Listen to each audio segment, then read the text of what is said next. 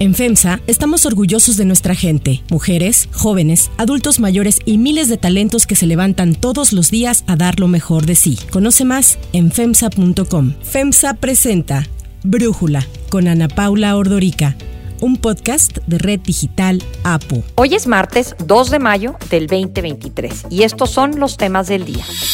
El INE aprobó otorgar el registro a ocho asociaciones ciudadanas como agrupaciones políticas nacionales. Siete de ellas están ligadas a Morena.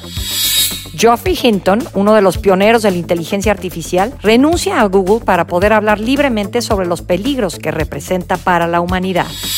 Pero antes vamos con el tema de profundidad.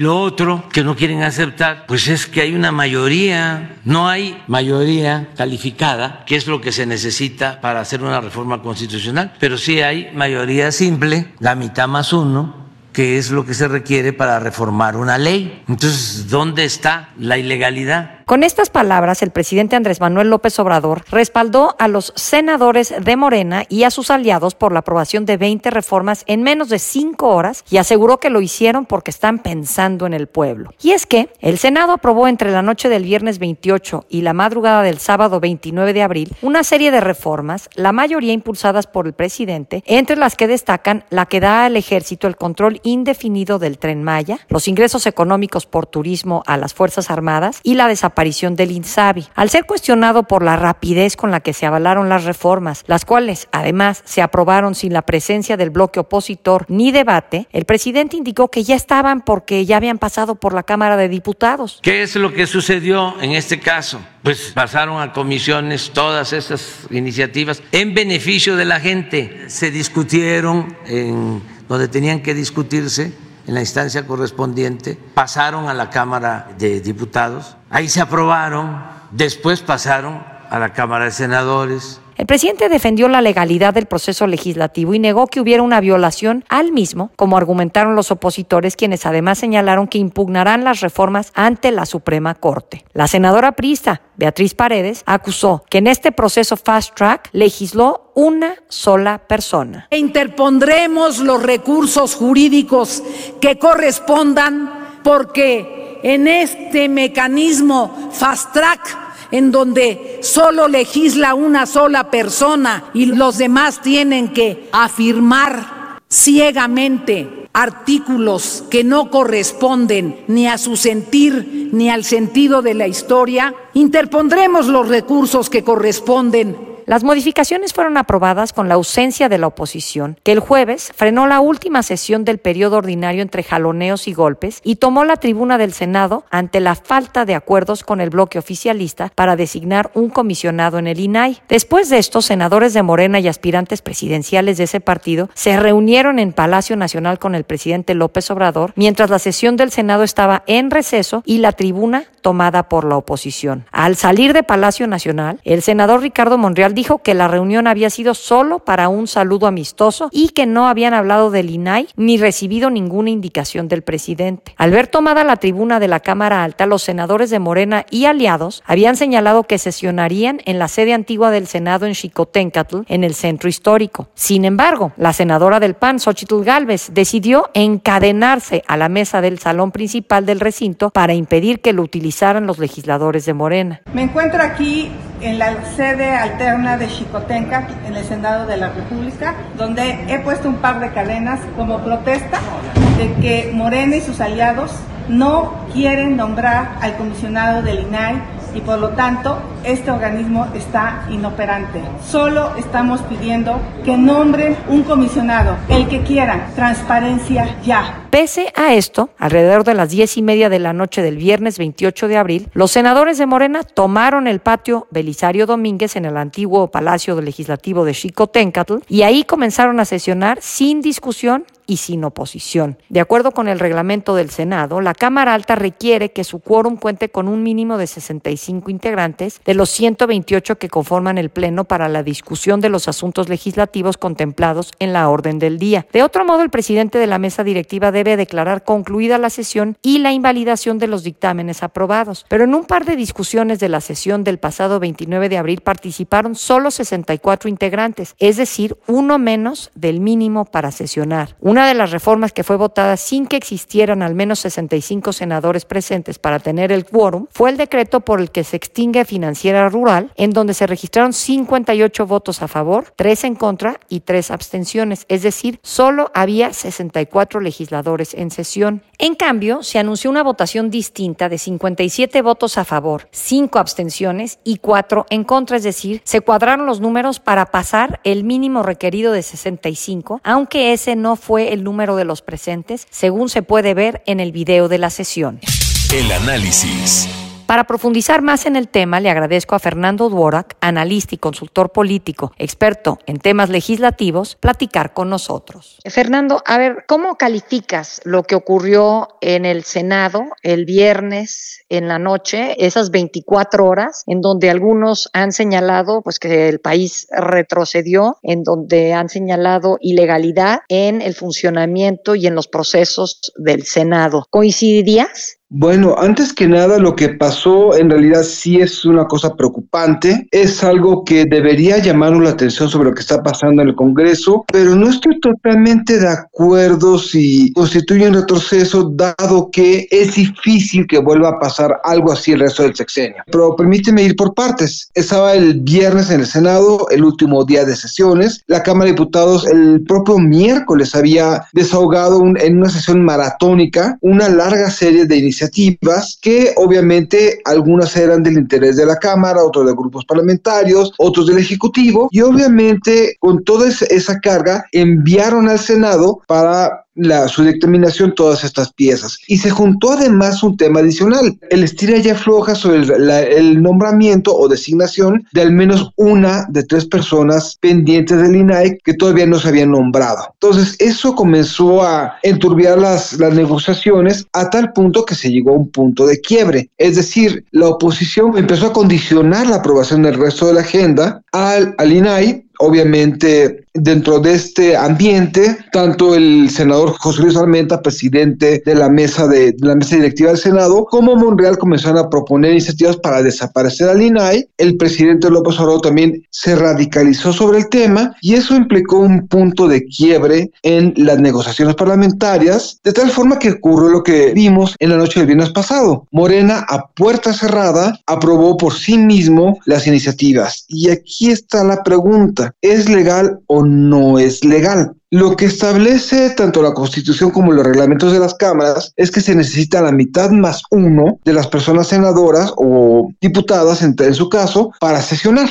pero no se especifica en el artículo 135 constitucional la existencia de una mayoría especial para aprobar reformas constitucionales. Entonces, por más que se, por más mal que se vea esta sesión, toda vez que se llegaron a reunir 65 personas senadoras de Morena, PT y el Verde, la sexagésimo sexta, que fue, eso sí, una muy controvertida toma de protesta a una, a una senadora suplente, ya fue 67 personas. Entonces, sí se ve mal, sí estuvo mal, pero no estoy seguro si podría ser ilegal, dado que está sustentada en la Constitución. La oposición puede reclamar y esta es una cosa muy interesante, una violación al proceso legislativo dentro de lo que pueda establecer el artículo 72 constitucional, pero aquí el tema es que esta resolución de la Corte, si llega a admitir una controversia sobre las 20 iniciativas aprobadas, tardaría un buen tiempo para dictaminar sobre estas iniciativas. El mejor escenario para la oposición sería que se detuviese la vigencia de estas o todas las leyes, pero en mi opinión la oposición ha confiado demasiado en un procedimiento constitucional que son las controversias constitucionales, pero no ha representado nada sobre su agenda, sus causas o por qué nos deberían importar las reformas que se están representando a la Cámara. Y eso puede llevar o puede abrir el riesgo, mi modo de ver, de banalizar un procedimiento constitucional. Entonces, para cerrar esta primera parte, sí se vio muy mal, sí fue una ruptura de negociaciones, pero no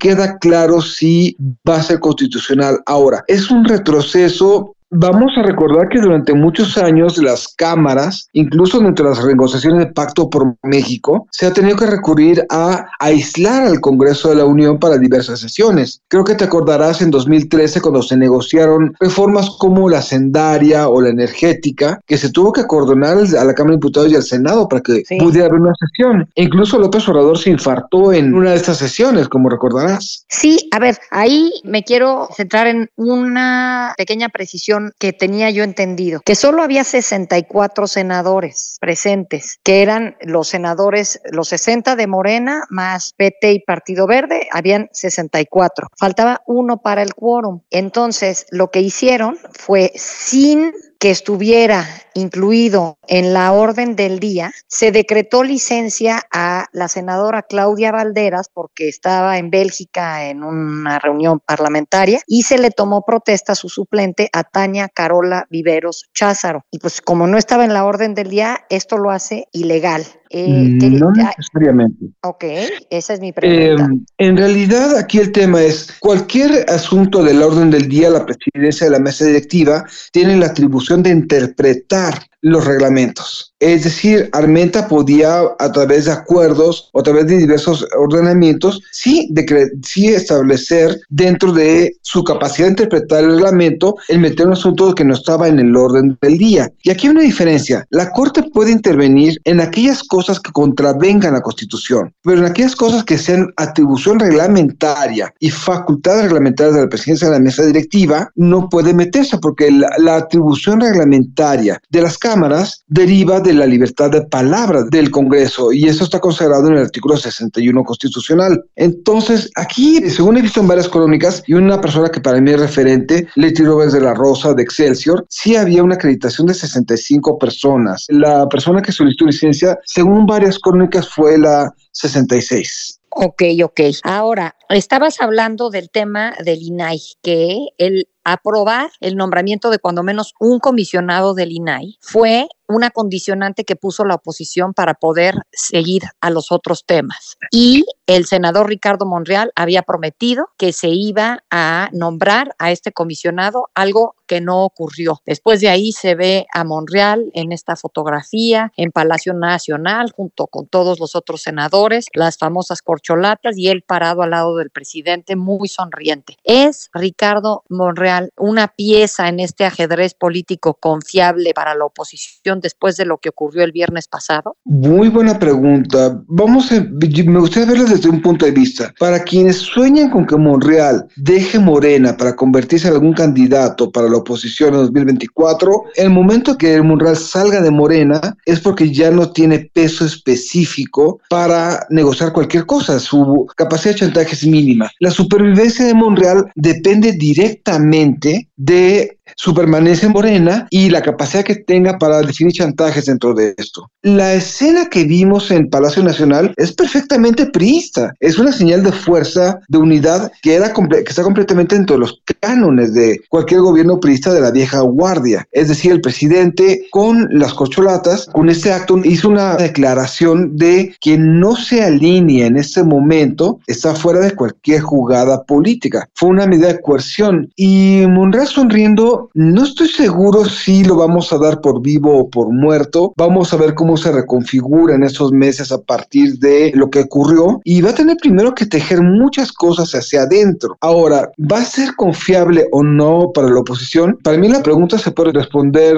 de la siguiente forma. Si no es Monreal, es Cravioto. ¿A quién quiere apoyar la oposición para el último año de sesiones de la legislatura? ¿Alguien que más o menos puede ser un interlocutor estable y más o menos confiable o a una persona de, de línea dura? Sí, claro. Ahora, cuando hablas de al más estilo priista, ¿a qué te refieres? ¿A un estilo autocrático o a qué? Es, son rituales de poder. Son rituales para mostrar fuerza política. ¿Por qué? Porque el presidente sabe muy bien que el único factor de unidad en Morena es él. Saliendo él de la jugada o perdiendo control sobre su propio proceso de sucesión, Morena se desmorona. Y obviamente todo el mundo sabe que el único factor de unidad es el presidente. Y Vamos a establecer una analogía. Antes, en los viejos años del PRI, estas herramientas de unidad eran con el presidente, los titulares de los sectores del viejo partido, estaríamos hablando tal vez de Fidel Velázquez ahí, de la CNC. Son rituales que muestran poder, que muestran autoridad. Y obviamente lo que quería era decir, nosotros estamos aquí reunidos, está aquí el grupo parlamentario del Senado, el coordinador parlamentario y ustedes y además las corcholatas. Estamos juntos nosotros en ese momento y si a alguien se le ocurre salirse del redil, nos vamos todos pero obviamente va a haber un costo de salirse del redil. Esa es una herramienta de símbolos de poder, de autoridad. Y obviamente el PRI lo hacía cada rato, pero con actores ligeramente distintos, como comentaba hace un momento. Bien, Fernando Durak,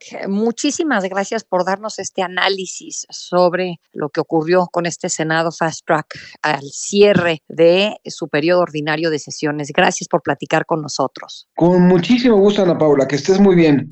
Si te gusta escuchar Brújula, te invitamos a que te suscribas en tu aplicación favorita o que descargues la aplicación Apo Digital. Es totalmente gratis y si te suscribes será más fácil para ti escucharnos. Además, nos puedes dejar un comentario o calificar el podcast para que sigamos creciendo y mejorando para ti.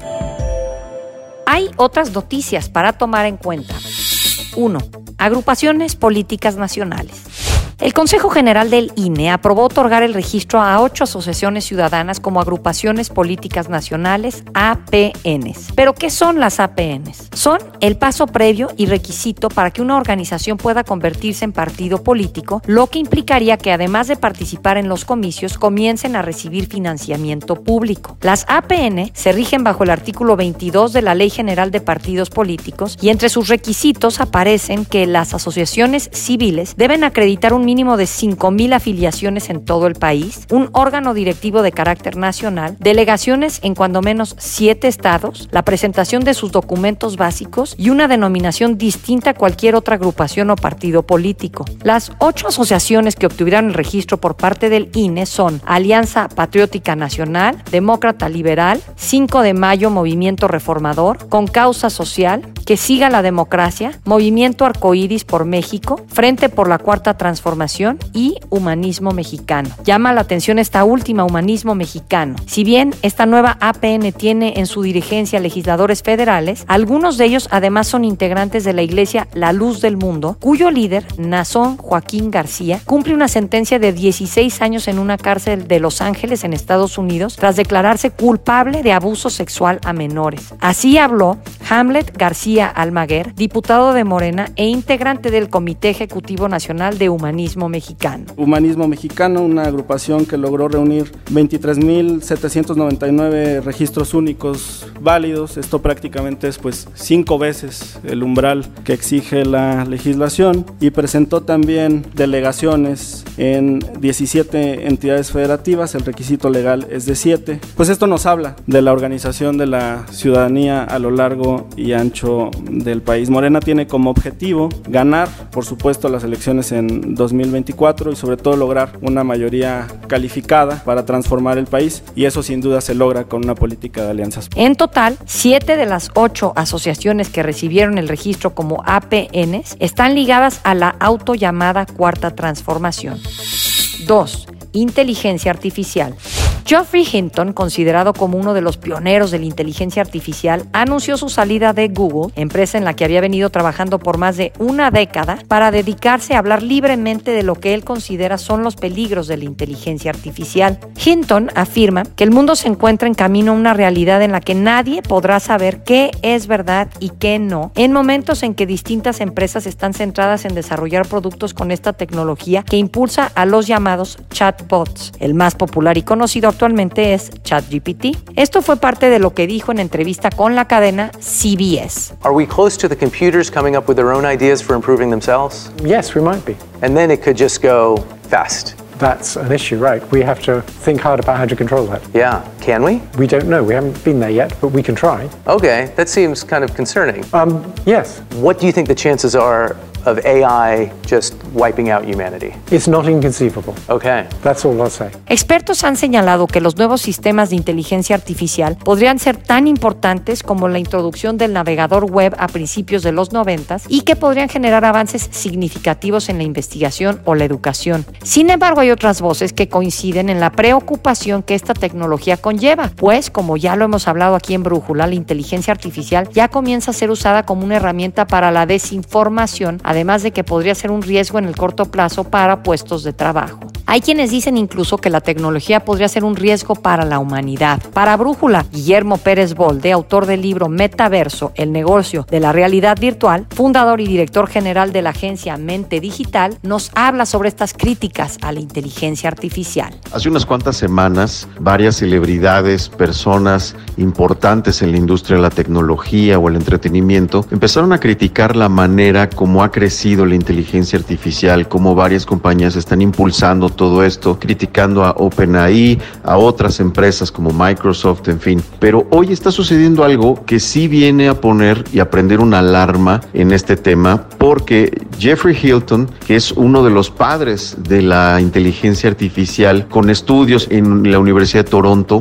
hoy está diciendo que se sale, que se retira de este tema, que se hace a un lado después de trabajar 10 años en Google. Y parte de lo que él dice y lo que él está argumentando es que pues como que vamos demasiado rápido, como que las cosas están avanzando muy rápido y las tecnologías y todas estas innova toda la innovación que hoy está saliendo, pues es muy pronto para que salga a la luz, sobre todo tan rápido y de esta manera tan abrupta, porque la gente no está preparada para tener ese nivel de poder, no saben los alcances que esto puede tener. Y algo de lo que él dice que me parece muy muy interesante es esto si no lo hubiera yo hecho, en mi caso, pues alguien más lo hubiera hecho, alguien más hubiera desarrollado toda esta tecnología toda esta innovación. Y hoy él se hace a un lado, se retira de este tema, pues tratando de mandar un mensaje, no porque ya no quiera trabajar en inteligencia artificial, sino más bien es como mandar un mensaje muy claro de esto tiene que ir más despacio, no detenerlo, no eliminarlo, pero sí tiene que ir más despacio, sobre todo en la forma como le está llegando al público.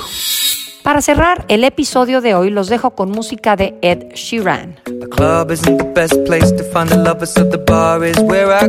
El cantante británico Ed Sheeran negó haber copiado el clásico tema de Marvin Gaye Let's Get It On en su segundo día de declaraciones ante los integrantes del jurado en un juicio por derechos de autor en un tribunal de Manhattan calificando la afirmación de insultante. Para reforzar su testimonio, Sheeran tocó la guitarra y cantó desde el estrado, asegurando al jurado que su canción Thinking Out Loud estaba inspirada en el músico irlandés Van Morrison. La denuncia contra Sheeran fue interpuesta en 2017 por los herederos de Ed Townsend, coautor de Let's Get It On. Los abogados de Sheeran aseguraron que ambos temas se basan en una progresión de acordes común e impugnaron que existen cientos de canciones anteriores a la del cantautor británico que usan acordes similares.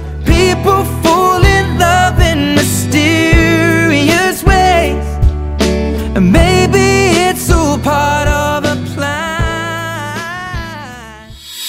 Antes de despedirnos, en Brújula nos unimos a la pena que embarga a familiares y amigos de Alejandro Ope, analista en temas de seguridad, que falleció el pasado viernes en la Ciudad de México. Los conocimientos y análisis de Alejandro enriquecieron Brújula, en donde amablemente aceptó colaborar en múltiples ocasiones. Que en paz descanse, querido amigo Alejandro Ope. Yo soy Ana Paula Ordorica. Brújula es una producción de Red Digital APO. En la redacción, Ariadna Villalobos. En la coordinación y redacción, Christopher Chimal. Y en la edición, Cristian Soriano. Los esperamos mañana con la información más importante del día. Oxo, Farmacias ISA, Cruz Verde, Oxo Gas, Coca-Cola FEMSA, Invera, Torrey y PTM son algunas de las muchas empresas que crean más de 245 mil empleos tan solo en México y generan valor como parte de FEMSA. FEMSA presentó Brújula con Ana Paula Ordorica, un podcast de Red Digital APO.